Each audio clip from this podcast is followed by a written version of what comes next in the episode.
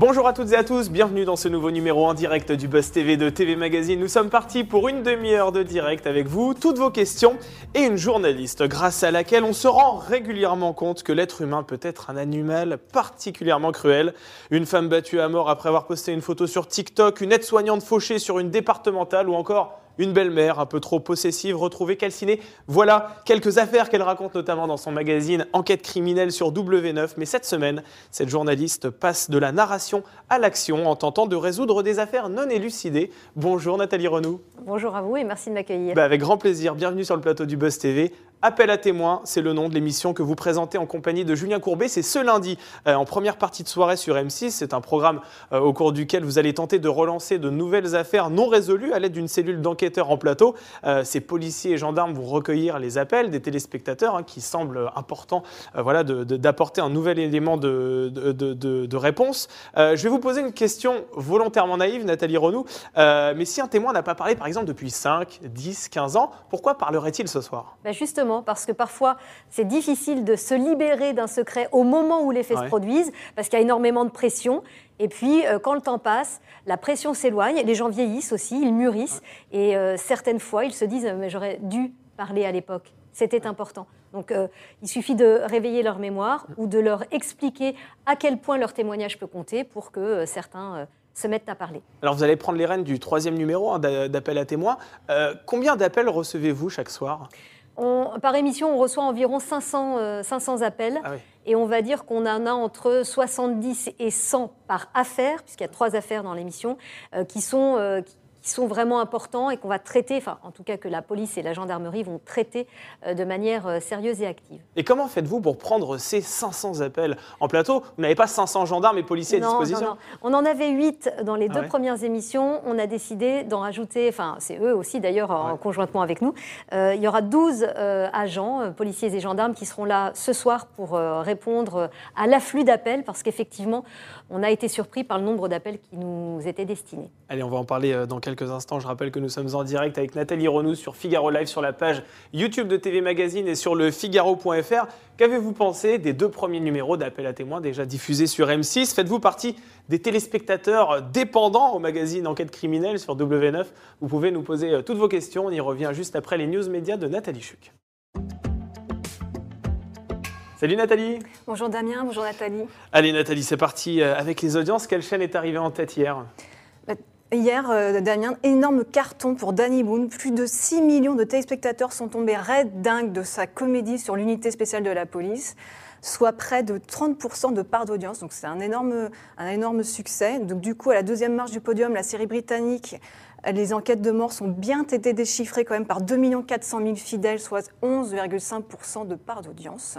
À la troisième place, Capital a réuni sur M6 1 700 000 curieux avec un thème raccord avec le film de Danny Boone, Police Justice, Police Justice pardon, faut-il dépenser plus ou mieux pour notre sécurité? Enfin, complètement chaos, mis au tapis dans les corps de France 2, le film de boxe Creed 2, coécrit par Sylvester Stallone, n'a convaincu qu'un million deux cent mille téléspectateurs.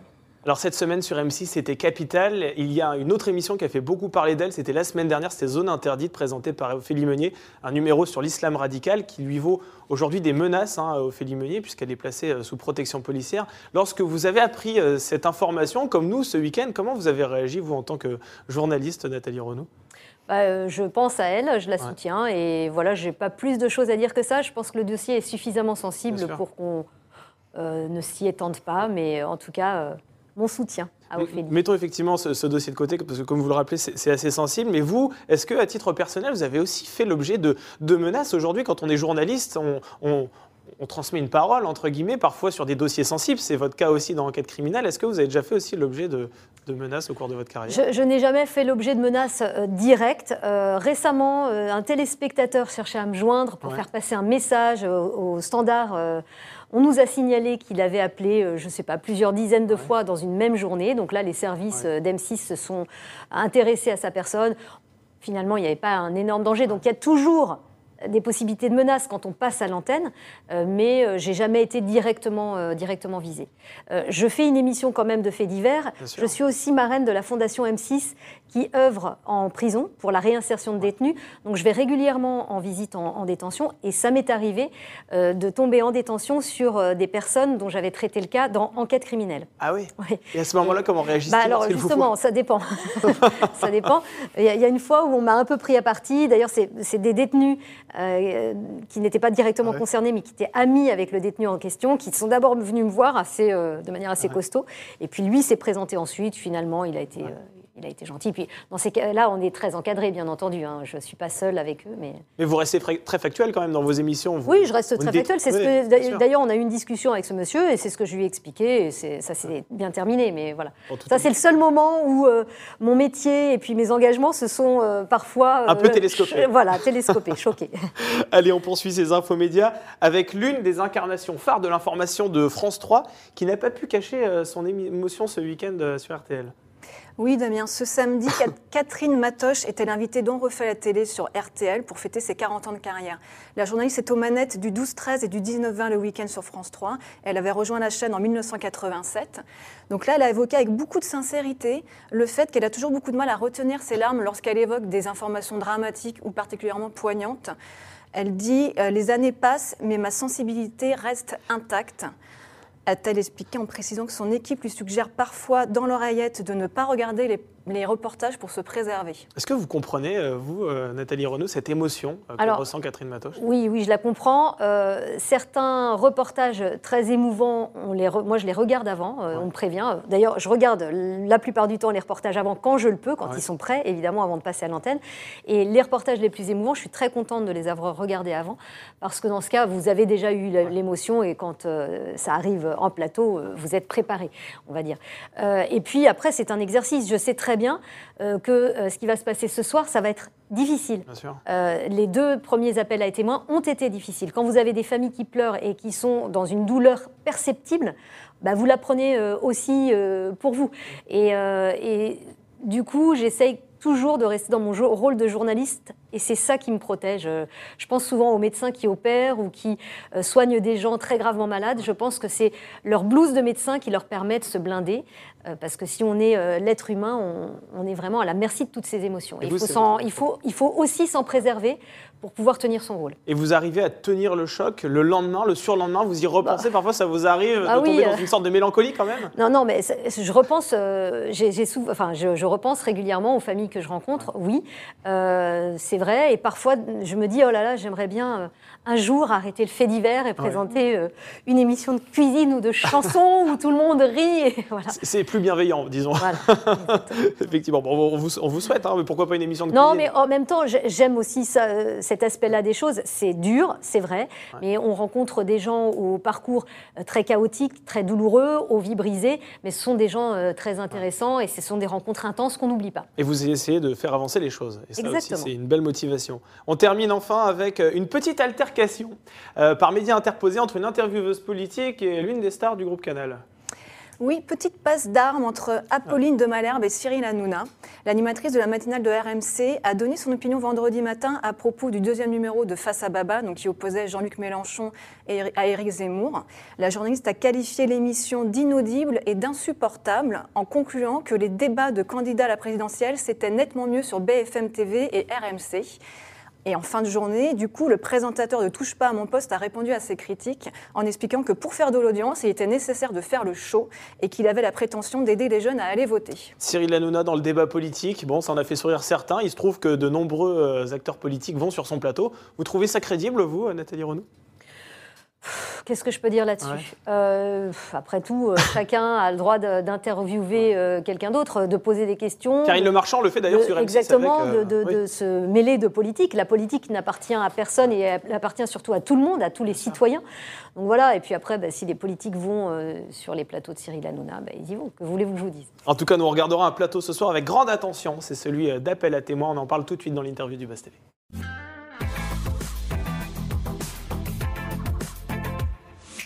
Vous présentez donc avec Julien Courbet un nouveau numéro du magazine Appel à témoins. Donc ce lundi à 21h10 sur M6, c'est une émission au cours de laquelle vous allez tenter de relancer plusieurs colcaises, hein, donc des affaires qui n'ont pas trouvé d'issue euh, pour le moment. Euh, sur quelles affaires précises allez-vous vous pencher déjà ce soir? On va se pencher sur la disparition de Léa Petiga, qui est une jeune femme de 20 ans qui habite Nantes. Elle quitte euh, son appartement dans le centre de Nantes, dans une rue plutôt animée, un matin de décembre 2017. 14 décembre 2017, a priori il y a du monde, et là, elle se volatilise. On n'a plus de nouvelles. Euh, donc on aura sur le plateau euh, son père, sa belle-mère, sa sœur, et puis des amis aussi qui viennent pour lancer un appel à témoins et euh, tenter de savoir ce qui est arrivé à cette jeune femme de 20 ans qui a une particularité, c'est qu'elle était toute petite, elle mesurait 1m47. voilà, on a aussi, on, écoutera un, un routier qui pense l'avoir vue un mois plus tard, un mois après sa disparition, aux abords de Paris. Elle lui aurait demandé de, l'aide et puis euh, lui, il était en train de travailler, il lui a dit non et il l'a vu partir sur un scooter. Enfin, dit-il, est-ce vraiment elle ou pas C'est ce qu'on essaiera de savoir. Donc on lancera un appel à témoins concernant cette disparition. On a aussi le meurtre de Caroline Marcel, qui est une euh, joggeuse. Elle a été tuée en 2008 à Olivet, près d'Orléans, euh, sur le chemin de son jogging, un chemin qu'elle avait l'habitude de, de, fréquenter exactement lorsqu'elle courait. Et euh, elle a été tuée. Alors là, s'agit-il d'un rôdeur, euh, d'un pervers, euh, ou s'agit-il d'un plus proche qui aurait pu, par jalousie, par dépit sentimental éventuellement agir? C'est ce qu'on essaiera de déterminer. En tout cas, on lancera un appel à témoins, on, essaiera d'aider à l'avancée de l'affaire. Et puis une affaire qui remonte à encore plus loin, qui date d'il y a 20 ans, c'est Jackie Eke. Jackie Eckett, un homme qui était artisan, qui était dans le ravalement de façade. Et euh, un jour, il est sur un chantier, il voit son camion avec sa machine qui permet de ravaler des façades accrochées à son camion. Il s'en va. Il pense qu'il a oublié de, serrer le frein à main. Il se précipite. En fait, en réalité, au bord, à bord de son camion, il y a des, un homme qui, est en train de rouler. L'homme accélère. Lui, l'artisan, s'accroche à son camion. L'homme accélère puis freine brutalement. Et euh, Jackie tombe sur la route. La personne au volant démarre et l'écrase. Il est mort. Alors Jackie justement, une affaire qui date de 2002, ça fait 20 ans. On se dit 20 ans plus tard, mais qui se souvient des détails dont il a été témoin? Vous voyez, c'est là toute la limite de l'émission. On se dit que c'est pas possible que 20 bien entendu. Alors, il y, a effectivement une limite et en même temps, euh, il peut arriver que la mémoire euh, vous revienne. Euh, je pense que quand on a été témoin de quelque chose de très violent, très douloureux, très fort, on est marqué par le souvenir beaucoup plus que quand on est témoin de quelque chose d'assez banal. Euh, évidemment, dans votre, dans votre boîte à souvenirs, vous avez des, des choses qui réapparaissent, des pics qui ont retenu votre attention. Et euh, quand vous assistez à un accident mortel, euh, ça en fait partie. Donc des gens qui n'auraient pas parlé, ne se seraient pas rendus compte qu'ils possédaient en eux une information importante pour l'enquête, peuvent d'un coup s'en rendre compte parce qu'on le leur rappelle, parce qu'on fait appel à eux. Alors admettons que j'ai un élément d'information à apporter euh, en lien avec ces trois affaires dont vous venez de parler. Euh, quel numéro dois-je composer? Qu'est-ce que je dois faire? Vous appelez le 0810 11 21 et là donc une équipe de policiers et gendarmes répond. Vous pouvez témoigner de manière anonyme. Ça on essaye de le rappeler aux gens euh, afin qu'ils ne se sentent pas contraints, qu'ils ne se disent pas voilà mon nom va apparaître quelque part. Pas forcément. Vous pouvez très bien apporter votre témoignage tout en restant euh, voilà, écarté de, l'enquête, en tout cas que votre nom ne soit pas euh, souligné. Et euh, votre témoignage sera recueilli par des professionnels. Il sera ensuite traité. Évidemment, ensuite l'enquête va se poursuivre. les policiers et gendarmes chargés des enquêtes iront vérifier la véracité ou pas des témoignages et puis ce que ces témoignages peuvent apporter. Et avec l'accord de ces témoins, est-ce qu'ils peuvent peut-être aussi passer à l'antenne s'ils acceptent par Alors, exemple? non, non, non. Euh, aucun témoin qui appelle le soir de l'émission, aucun témoin, aucune personne qui appellera ce soir ne passera à l'antenne. Tout simplement parce que euh, c'est pour une rigueur judiciaire, il faut que les enquêtes puissent se poursuivre de la bonne manière, qu'elles ne soient pas entachées par une irrégularité. Et si on faisait passer un témoin à l'antenne, ce serait beaucoup plus compliqué. ça pourrait mettre en péril l'enquête. Exactement. Effectivement. Allez, on est en direct sur la page YouTube de TV Magazine et sur le Figaro.fr. On va aller faire un tour du côté des internautes, Nathalie. Oui, sur Twitter, justement, euh, on nous demande, euh, Maxime nous demande, les affaires sont, vous parlez souvent d'affaires en cours d'instruction, il s'interroge comment faites-vous pour ne pas trop donner d'informations pour justement respecter et quand même faire avancer l'enquête Vous êtes soumis bah, au secret De toute façon, on travaille en collaboration avec les ministères de l'Intérieur et de la Justice. On travaille en collaboration avec les chefs d'enquête, avec les procureurs en charge euh, des enquêtes la plupart du temps. Donc euh, vraiment, on, sait euh, sur quel terrain on peut aller, on sait ce qu'on peut dire et ne pas dire. Mm. tout ça est assez cadré, évidemment. Mm-hmm. Alors, il y a à peu près 300 affaires non résolues en France, hein, c'est à peu près le nombre qu'on estime. pour quelles raisons vous avez choisi les trois affaires dont vous avez parlé Comment vous les choisissez en fait? D'abord, il faut que ce soit des affaires où les familles acceptent de venir en plateau, acceptent de médiatiser les cas, parce qu'on ne va pas aller à l'encontre des familles des victimes. ça, c'est un premier critère. Euh, l'autre critère, puisque c'est une émission en collaboration avec le ministère de la Justice et avec euh, le ministère de l'Intérieur, il faut que euh, ceux qui sont en charge de l'enquête soient d'accord pour lancer cet appel à témoins et estiment qu'un appel à témoins national va avoir un impact sur l'enquête. voilà. et puis ensuite, bah, voilà, nous, on, travaille sur les enquêtes qui nous semblent les plus ouvertes, et puis on choisit trois cas qui vont ensuite être complémentaires au cours d'une même émission. Alors, lors de la deuxième émission diffusée en septembre dernier, vous avez évoqué la disparition de Mathis Joanneau, le meurtre de Vincent Dorado et celui de Maude Maréchal. Savez-vous si, grâce à cette émission, les enquêtes ont pu avancer? Est-ce que vous avez eu des retours là-dessus? On a des retours, évidemment. On se tient au courant. Euh, lorsque ça n'est pas médiatisé, c'est que les avancées sont en cours et il y en a. Euh, mais pour l'instant, c'est inutile d'en parler. Parce que, évidemment, ce sont des, dossiers quand même assez douloureux. Je pense au petit Mathis Joanneau. On a euh, la maman de Mathis qui attend euh, des nouvelles de son fils depuis dix ans. Hum.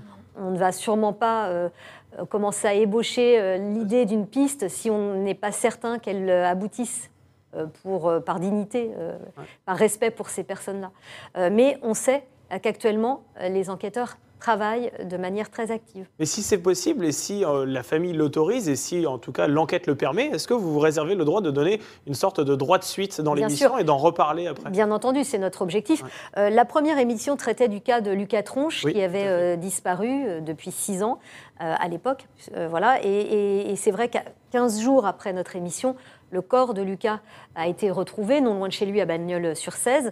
Bon, ben, dans l'émission suivante, on a raconté cette forme d'épilogue. Euh, on tient au courant nos téléspectateurs, bien sûr, de ce que deviennent les dossiers que nous traitons. Et on continuera à le faire. Et si l'un d'eux euh, trouve un épilogue définitif, bien entendu, on en parlera. Et est-ce que vous avez la preuve certaine que c'est grâce à votre émission que Lucas Tronche a été retrouvé? Ça veut dire quoi la preuve certaine? Eh, Ça veut dire que c'est un appel. Ça veut dire que c'est un appel qui, pendant votre émission, c'est grâce à votre émission qu'il a été. La, la, seule chose que je peux vous dire, c'est que le fait que nous nous emparions d'un dossier dans notre émission, ça le remet dans l'actualité. Euh, ça remet du monde autour de ce dossier-là. Ça réactive l'intérêt. Et euh, voilà, est-ce que c'est le hasard total ou pas? La seule chose que je peux dire, c'est que c'est 15 jours après. Euh, que le corps a été retrouvé. Mais c'est intéressant votre réponse, Nathalie Renou, parce qu'on a posé cette question-là aussi il y a quelques mois à, Julien Courbet. Vous êtes très pudique aussi là-dessus. Vous ne dites pas que c'est grâce à l'émission qu'il a été retrouvé. Parce que vous n'en avez pas la certitude ou parce que vous voulez volontairement pas vous mettre sur le devant de la scène? Non, oh, bah non, on n'est pas comme ça. mais non, mais vous pourriez le dire, c'est quand même une, émission d'utilité publique, et si c'est grâce à votre émission, c'est tout à votre honneur. Mais parce que euh, ce que je peux dire, c'est que euh, c'est jamais euh, une seule cause qui permet de retrouver un corps. C'est souvent un. C'est un faisceau d'éléments concordants. C'est un faisceau d'éléments concordants. ce qui est certain, c'est que les enquêteurs, la justice, prévoyaient aussi de reprendre des fouilles. Donc voilà, tout concourt à ce que le corps soit retrouvé. Et notre émission fait partie de ce concours de circonstances. Ok, Là, c'est très clair. Nathalie, entend du côté des internautes Oui, Jean, sur Twitter, euh, rebondit sur ce que vous avez dit, Damien, qu'il y a 300 call cases en, France et, s'interroge pourquoi ne pas avoir plus de numéros, justement, euh, d'appels à témoins, vu le nombre de d'affaires non résolues Alors, euh, peut-être qu'un jour, on, viendra, on en viendra à une régularité plus, euh, enfin, une périodicité plus rapprochée encore, mais parce que ça se prépare quand même. Hmm. Euh, c'est des sujets sensibles, il faut bien les maîtriser, bien les connaître, il faut approcher les familles, il faut préparer les petits magnétos que les téléspectateurs vont voir et magnétos qui vont, vidéos qui vont les aider à se faire une idée et pourquoi pas à nous appeler. Et tout ça, ça met du temps quand même. Et il y a des précautions à prendre vous l'avez compris, puisque euh, on ne peut pas tout dire, on ne peut pas dire tout et n'importe quoi. donc pour l'instant, on, on, se donne du temps pour préparer sérieusement nos émissions. Après, euh, si euh, la périodicité devait s'accélérer, euh, ben, on travaillerait différemment et donc il faudrait peut-être des équipes supplémentaires. Pour l'instant, on n'en est pas là et je pense qu'on est sur une périodicité qui, qui me paraît raisonnable en tout cas. Après, il y a une logique d'audience aussi à cette émission. Forcément, nous sommes sur une chaîne privée. Vous avez raison de le dire. c'est pour ça que je vous invite tous à nous regarder ce soir. Le, deuxième numéro a rassemblé un peu moins de 2 millions de téléspectateurs, plus de 11% du public. alors c'est vrai, même si on l'a rappelé, c'est une émission d'utilité publique. Vous êtes soumis à cette contrainte de, l'audience. Quel score l'émission doit-elle enregistrer pour qu'elle devienne vraiment pérenne? Euh, Franchement, la direction ne nous a pas donné euh, de score précis. Hein, évidemment. Euh, mais euh, on sait très bien qu'il faut que les téléspectateurs soient euh, devant leur télévision pour deux raisons. D'abord, plus il y aura de monde, plus il risque d'y avoir d'appels et plus on, plus on risque de toucher un public qui a vu ou qui a entendu quelque chose. Donc ça, c'est important pour l'utilité même de cette émission. Et puis plus il y aura de monde, plus on risque de rester à l'antenne. Une question aussi, Nathalie, en tant que diffuseur et accessoirement aussi contributeur actif à l'antenne, euh, est-ce que vous avez accès aux avancées de l'enquête euh, Est-ce que euh, vous faites d'une certaine manière partie du secret de l'instruction ou pas du tout? On ne peut pas faire partie du secret de l'instruction. Non, non, on n'est pas la justice, ça c'est certain. Mais c'est vrai qu'on se tient à proximité des enquêteurs et de la justice pour savoir comment les dossiers que nous avons traités avancent. voilà, moi j'appelle régulièrement des policiers avec lesquels je suis en contact, euh, qui, peut me tenir au courant, me dire, voilà, dans tel dossier, on a des avancées euh, qui nous permettent d'espérer un dénouement. Il ne rentre pas dans le détail et c'est pas ce que je lui demande non plus. Mais euh, oui, on se tient au courant, bien entendu. Alors, deux animateurs pour une seule émission, vous et Julien Courbet. Comment vous faites pour vous répartir les, rôles en plateau bah, C'est assez simple. Hein. Franchement, euh, Julien, il est du côté des institutionnels. C'est lui qui reçoit euh, les chefs d'enquête, police, gendarmerie, et qui reçoit la justice, les procureurs. Et puis moi, je suis du côté des familles. Mmh. Donc moi, je suis plutôt du côté de, du témoignage personnel et de l'émotion. Et vous devez mettre les pieds dans le plat, c'est vrai, euh, lors de cette séquence, tout, tout, en restant assez pudique et en respectant aussi hein, la, douleur des familles. Comment vous faites pour trouver euh, le ton juste? Ça ne doit pas être simple en plus en direct. Bah, là, pour le coup, euh, j'essaye d'être pleinement dans ce que je fais, d'écouter de manière très active et très concentrée. C'est pour ça que c'est vrai que c'est assez épuisant cette émission, parce que j'essaye d'être avec les gens. Euh, pour les comprendre, pour euh, voir le moment où ils vont craquer. C'est arrivé d'ailleurs. Et dans ces cas-là, il faut reprendre la parole, il faut laisser aux familles le temps de souffler. Mais Vraiment, c'est une émission euh, où on appelle les téléspectateurs, où on essaye de faire avancer la justice. Donc, je suis pas là pour recueillir leurs confidences. L'idée, c'est pas de les faire pleurer, mais ça arrive qu'ils soient débordés par l'émotion. Donc, dans ces cas-là, je me, voilà, je prends le relais pour leur laisser le temps de souffler, de laisser passer la vague et de reprendre la parole. Donc c'est voilà, c'est un travail d'équilibriste, mais euh, je les rencontre aussi avant, et puis on essaye de parler. en, loge, avant l'émission, on, rit parfois aussi, parce que ce sont des gens qui sont aussi dans la vie, évidemment. Et voilà, j'essaye de, de les prendre par la main, vraiment. C'est un travail d'accompagnement. Allez, on retourne du côté des internautes, Nathalie. Oui, Christophe euh, vous demande est-ce que vous allez faire partie du, dispositif pour la présidentielle euh, Donc, je pense qu'il fait aussi allusion au fait que vous avez présenté plusieurs soirées euh, sur la présidentielle, notamment avec Éric Zemmour. Ça vous, ah oui, ça vous fait quoi de le voir aujourd'hui candidat Et puis, on va répondre à alors Christophe. Alors, moi, je n'ai pas présenté de soirée présidentielle directement avec Éric Zemmour. Hein. Alors, il se trouve que depuis combien On est en 2022, 2009, ça fait presque 13 ans maintenant. je présente le 1945 tous les week-ends. Et dans le week-end, il y a le dimanche. Et le ah dimanche, c'est un jour d'élection traditionnellement. Donc euh, voilà. Donc j'ai la chance depuis un certain nombre d'années euh, d'annoncer euh, le nom de notre président. et donc voilà. et oui, je fais partie du dispositif présidentiel pour cette année aussi. Donc c'est vous qui allez suivre la, enfin qui allez annoncer le nouveau, la nouvelle présidente de la République à 20h. Ça fait quoi à ce moment-là quand bah, C'est quand même un moment qu'on aime vivre quand on est journaliste. Hein, vous imaginez bien. À chaque fois, ça fait appel à mes souvenirs d'enfant. Euh, quand je, je me, mon premier vrai souvenir d'élection présidentielle, c'était 1981. J'avais 10 ans, comme ça, voilà. Allez, j'affiche mon âge sur ce Et, il faut faire le calcul maintenant. Et donc, euh, donc, du coup, voilà, c'est l'apparition euh, du visage de Mitterrand, ça, je m'en souviendrai toujours. Il y a une tension à chaque fois à 20h, un dimanche de, euh, de deuxième tour de l'élection présidentielle. Et franchement, la première fois où j'ai présenté une, une, soirée présidentielle, je me suis dit, ça y est, j'y suis, c'est mon tour. C'est mon tour de donner le nom. Et c'est, oui, c'est quelque chose d'assez, d'assez fort, d'assez intense. Et elle vous passionne fonctionne cette campagne actuelle là de, de elle, est bizarre, elle, est, étrange. C'est une campagne pour l'instant qui est là et en même temps on a l'impression qu'elle n'a pas vraiment démarré. En tout cas, il n'y a pas encore de très grandes thématiques. Euh, on a l'impression qu'elle est plus politique euh, que thématique et euh, j'espère qu'on va aborder des sujets de fond, enfin. Une dernière question avant d'aborder notre rubrique en toute franchise. Je l'ai dit tout à l'heure en introduction, vous présentez le magazine Enquête criminelle régulièrement sur W9, une émission au cours de laquelle vous revenez sur des affaires qui cette fois-ci ont été résolues, hein, il faut le, faut le préciser. Pas, toujours. pas toujours. Pas toujours. Pas toujours, ça dépend. Non, non, on peut, on peut traiter un dossier en cours. D'ailleurs, on a traité les, des, grandes affaires comme l'affaire Cédric, euh, Cédric Jubilard, non, pardon, Delphine Jubilard. Delphine Jubilard, exactement. Euh, voilà, et qui n'est pas encore oui, euh, résolu. Hein, exactement. D'ailleurs, vous avez aussi proposé plusieurs numéros spéciaux sur Nordal Lelandais, et je voulais vous faire réagir sur cette actualité, puisque au moment où vous venez aujourd'hui, il y a le procès Nordal Lelandais qui s'ouvre mmh. aujourd'hui pour une durée de, trois semaines. il va comparaître devant la cour d'assises de l'Isère pour le meurtre de Maïlis, 8 ans, en 2017. Est-ce que vous allez proposer justement un nouveau numéro en lien avec ce procès dans le cadre d'enquête criminelle On ne s'exclut rien, mais on a beaucoup traité euh, l'affaire Maëlys, euh, évidemment. rien n'est exclu, on verra dans trois semaines aussi, euh, on verra la façon dont se déroule le procès, on verra la façon dont s'exprime Nordal Lelandais sur cette affaire. voilà. Vous, vous allez le suivre, en tout cas. Avec Enquête criminelle, bien sûr, tout est préparé à l'avance. C'est une, c'est une émission froide, hein, on n'est pas en direct, voilà. Mais à, un, certain nombre de moments, on a réussi à proposer un numéro en direct parfois, euh, au gré de l'actualité. Donc euh, si euh, le déroulement du procès nous paraît intéressant, important, on, enfin, c'est un procès important, c'est pas ce que je veux dire.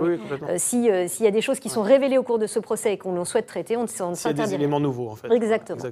oui, voilà, nouveau. On, sait quand même une certaine partie des choses qui se sont déroulées. Simplement, c'est de quelle manière Nordal le, Landais va prendre la parole? Est-ce qu'il va rester silencieux? Est-ce qu'il va garder mm, le silence? Est-ce qu'il va garder pour lui ce qui s'est passé Ou est-ce qu'il va euh, enfin parler? On verra. En tout cas, une rubrique au cours de laquelle j'espère vous ne garderez pas le silence, Nathalie Renaud. C'est notre dernière rubrique, ah. ça s'appelle En toute franchise. Bon, c'est une rubrique au cours de laquelle on va voilà, vous poser des questions euh, plus en lien avec votre carrière, votre, euh, votre vie, votre œuvre. quel est le plus beau souvenir de votre carrière déjà? Le plus beau, il y en a beaucoup, mais euh, le plus intense probablement, c'est euh, les attentats du 11 septembre. Oui, forcément. Voilà, j'étais euh, à l'époque sur LCI, et c'est vrai que quand ça s'est produit, j'allais aller à l'antenne, j'y suis allée, et c'est un moment surréel dans une vie professionnelle. Je pense qu'à ce moment-là, personne ne comprenait vraiment ce qui se passait, ni ne comprenait la portée de ce qu'aurait plus tard ces attentats. Euh, mais j'ai d'autres souvenirs. J'ai euh, l'Euro 2016, par exemple. La passionné de foot que vous êtes. Oui, exactement. la finale, j'étais sur la pelouse avec David Ginola, et ça, c'est un moment inoubliable.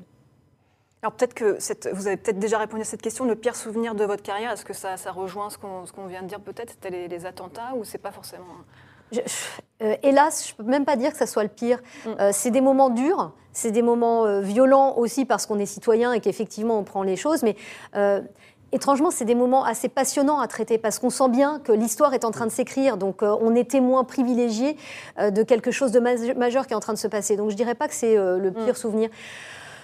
Euh, non, des, pires souvenirs, c'est parfois des interviews. Euh, ça m'est arrivé, euh, je, pense à une interview d'Alain Souchon, par exemple, où, je ne sais pas, j'ai patiné. J'ai patiné, j'ai même eu un moment de, vide. Mm. il me parlait et je, je, ne savais plus comment le relancer. après, c'est revenu, mais ça peut arriver. Ça ne m'est pas arrivé très fréquemment. Mais je me suis dit, au secours. Vous aviez l'esprit J'ai eu un blackout. J'ai, ouais, vraiment. C'est comme si on m'avait déconnecté, quoi. Et donc, voilà. Mais comment vous l'expliquez? Vous bah, étiez fatigué ce jour-là? Peut-être que j'aime trop ce chanteur. Et, voilà. Et je... Il vous a troublé. Et il m'a troublé, exactement. Vous étiez intimidé face à Et j'ai été intimidée. Bon, voilà. C'est des choses qui arrivent. Donc ça, c'est les, mauvais moments où vous vous, vous dites, mince, j'avais euh, la matière pour réaliser une bonne interview et j'ai raté. Et ça, on sort de là en, ayant un arrière-goût qui n'est pas très sympathique. Est-ce que vous avez une manie ou un toc avant d'entrer en plateau? Non, j'ai pas de toc, mais euh, maintenant j'ai une manie, c'est que je ne mets mes talons qu'au dernier moment, donc je suis toujours en claquette sur le plateau. J'allais dire, vous êtes pieds nus avant alors Non, je suis pas, suis pas pieds nus. J'ai une petite collection de, claquettes plates dans lesquelles je suis vraiment bien, et, et, parfois je mets des photos sur mon Instagram où j'ai mes claquettes et j'ai régulièrement des commentaires. Mais Nathalie, vous êtes en claquettes? Oui, Mais elles sont jolies, elles sont jolies. Ça, c'est un appel discret pour les marques pour qu'elles vous envoient des. Pas du tout. Ah non, non, non, non, non. Parce que les, les, talons sont, sont, durs à supporter. Parce que c'est dur à supporter, parce que euh, parce qu'en plus, euh, quand on fait le journal, on est immobile et rester immobile sur des talons très hauts, ça peut faire mal au bout d'un moment. C'est vrai, je confirme. Avez-vous un mentor, Nathalie? Un mentor. Est-ce que j'ai un mentor? En tout cas, il y a des gens que j'admire dans cette profession. Il y a des gens que j'ai beaucoup admirés quand j'étais jeune et qui m'ont donné envie euh, de faire ce métier. Je pense par exemple à Christine O'Krent, que je n'ai jamais rencontrée. C'est vrai? Mais euh, quand j'étais jeune, euh, je regardais ses journaux et je me disais, quand je l'écoute, je comprends mieux ce qui se passe dans le monde. J'ai l'impression qu'elle arrive à décrypter, qu'elle arrive à façonner des journaux de manière hyper pédagogique. Et cette pédagogie-là, ça m'intéressait. Mmh. Et j'essaye à mon tour de, de m'atteler à cette tâche-là. après, dans mon métier, j'ai des gens que j'admire beaucoup. Et par exemple, quelqu'un avec lequel je travaille, Jean-Marie Goua, euh, qui chapote euh, et enquête criminelle et appel à témoins. C'est lui qui a eu l'idée de cette émission et qui l'a lancée avec lequel j'ai fait aussi euh, Coupable non coupable à l'époque. C'est une émission aussi de faits divers qui était diffusée sur M6. Et c'est quelqu'un dont j'admire beaucoup la, capacité de travail et puis l'enthousiasme intact malgré le temps qui passe. Allez, une question. Si vous n'aviez pas été journaliste, quel autre métier vous auriez pu exercer? Je sais pas trop parce que euh, franchement, j'ai toujours voulu être journaliste, donc j'aurais été bien ah embêtée. Vous n'avez jamais envisagé de plomber euh, Non, jamais vraiment. Quand j'étais jeune, je disais que si j'étais pas journaliste, je serais fleuriste, par exemple. Ah oui. C'est vrai que si j'étais On n'est pas, dans le fait divers, alors. Non, non, non. Si j'étais pas journaliste, je pense que j'irais vers euh, un métier d'artisanat. donc quand je parlais de fleuriste, pourquoi pas Aujourd'hui, je fais de la couture. Eh ben ah. voilà. Alors disons couturière. Bon, ça peut être une deuxième vie. Allez, une dernière question. alors je vous propose un autre métier, Nathalie. Admettons, vous êtes le nouveau chef de l'État dans quelques mois quelle est votre première mesure? Ah. Euh, quelle est ma première mesure euh, Si Nathalie Renaud. Franchement, vous me posez une colle parce que là, euh, c'est pas, simple. Je, pense que j'irai. Alors, je ne vais pas travailler du tout, mais j'irai vers du social. Mm. je le disais, je suis marraine de la fondation M6 et du coup, à ce titre, en détention, qui s'occupe de la réinsertion de détenus. À ce titre, on voit beaucoup de jeunes en prison avec des parcours extrêmement cabossés et qui en sont arrivés à la délinquance. Et je pense que j'essaierai de prendre des mesures pour qu'on en arrive enfin, que justement ces jeunes au parcours mmh. cabossé n'arrivent pas jusqu'à la détention. Mmh. Et donc j'essaierai de mettre des moyens euh, sur euh, l'accompagnement social des jeunes en difficulté. Euh, je pense que les éducateurs ont un rôle majeur à jouer auprès de ces jeunes-là, euh, qu'il n'y en a pas assez, qui ne sont probablement pas assez payés. Je pense à certains éducateurs qui ont pu euh, avoir un impact majeur dans la vie de certains jeunes. Eh bien, je pense qu'il faut plus de gens comme ça. Et donc, euh, voilà, ce serait une des mesures sur lesquelles je travaillerai. Eh bien, vous savez quoi? J'ai envie de dire, votons Nathalie Renaud. Merci Nathalie Renaud. Je rappelle que vous n'êtes pas candidate à l'élection présidentielle. Hein, attention. Hein. Merci beaucoup d'avoir accepté notre invitation. Je rappelle qu'on vous retrouve donc ce lundi soir en première partie de soirée avec Julien Courbet dans Appel à témoins, un nouveau numéro donc en prime time sur M6. Merci encore d'avoir accepté notre invitation. Merci Nathalie pour les infos médias et, les questions internautes. Et nous, on se retrouve demain avec un nouveau Buzz TV, avec un, un chroniqueur qui officie n'en touche pas à mon poste, mais qui aussi produit de nombreux documentaires pour les chaînes de la TNT. Il s'agit de Guillaume Janton qui sera avec nous demain sur ce plateau. En attendant, passez une excellente journée et à demain pour un nouveau Buzz TV.